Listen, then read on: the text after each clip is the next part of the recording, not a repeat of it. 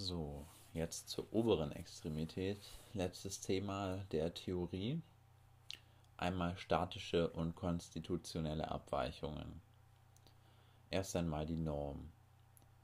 Die Längsachsen der Clavicula stehen symmetrisch und leicht nach vorn geneigt. Das Akromion steht in Bezug zum Sternoklavikulargelenk weiter lateral, dorsal und kranial. Der Acromio-Klavikularwinkel beträgt 60 Grad. Also wenn man eine Linie zieht durch die grobe Längsachse der Klavikula und die skapulare Achse vom Angulus superior zum Akromion hin, dann ist zwischen diesen Achsen 60 Grad, also um den Brustkorb rumgelegt. Scapula sowie Akromion stehen jeweils 30 Grad zur Frontalebene geneigt. Die Margo medialis sind annähernd parallel und gleich weit von der Wirbelsäule entfernt. Die Humeruskondylen sind um 30 Grad zur Frontalebene gedreht. Der Angulus inferior sollte bei hängenden Armen auf beiden Seiten nicht herausgucken. Die Schultern sollten auf der gleichen Höhe sein. Nochmal eine kleine Ausführung zu den Normen, die am Anfang genannt wurden. Also die Längsachsen der Klavikula sind symmetrisch und sie sind leicht geneigt zur Mitte hin. Also wenn man von vorne rauf guckt, geht der mediale Anteil geht leicht nach unten.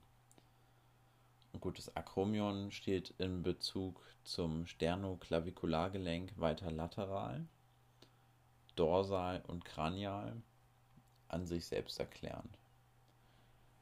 Gut, und der Rest davon an sich auch. Jetzt, welche Abweichungen gibt es von der Norm?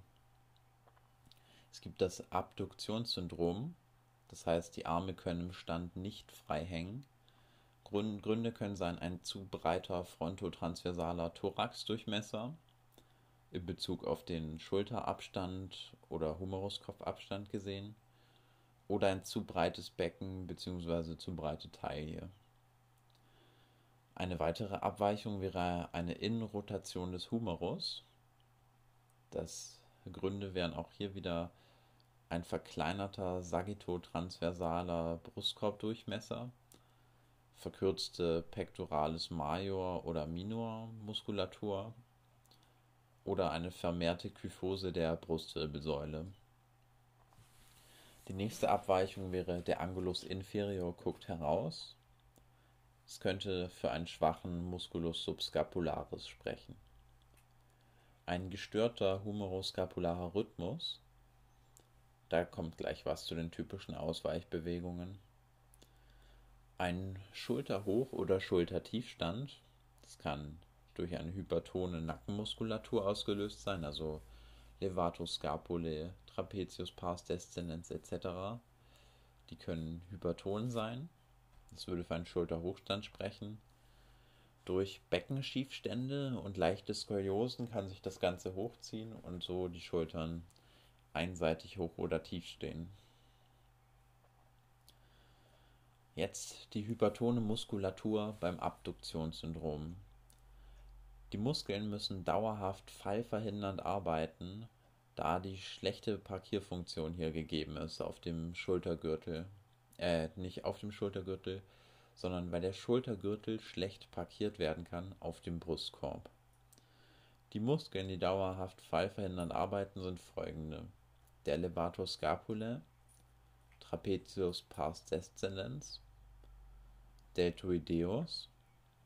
Eine mögliche Folge von einem hypertonen Deltoideus kann hier das Impingement sein, dadurch, dass der eine Kompression auslöst und den Humeruskopf kranialisieren kann und so ein Enge-Syndrom auslösen kann.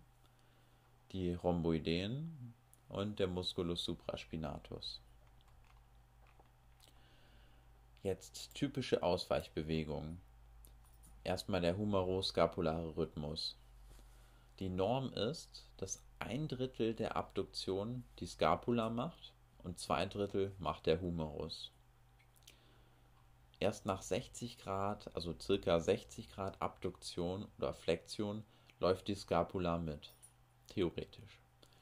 Die Abweichung ist, dass die Scapula zu schnell mitläuft, also unter 60 Grad. Kombination Flexion oder Abduktion mit zu früher Elevation. Also die Norm. Bei Flexion und Abduktion im geringen Maße gibt es keine Elevation. Bei großer Flex- oder Abduktion Elevation insbesondere bei Überkopfarbeiten. Die Abweichung wäre hier, die Elevation beginnt zu früh und dadurch hat man eine geringere Range of Motion weil man die Bewegung aus einem anderen Gelenk holt und dadurch ist in dem Humeroscapulargelenk selbst nicht so viel Bewegungsausmaß. Dann noch die Innenrotation der Schultern im Stand, die wurde vorhin schon genannt und ihre Ursachen, oder auch eine Dezentralisierung des Humeruskopfes. Dazu sei gesagt, die Rotatorenmanschette stabilisiert den Humeruskopf und der Musculus pectoralis kann hyperton sein und so den Kopf dezentralisieren. Das kann aber auch zum Beispiel vom Deltoideus kommen, wie vorhin genannt. Und das war's zur Theorie der oberen Extremität.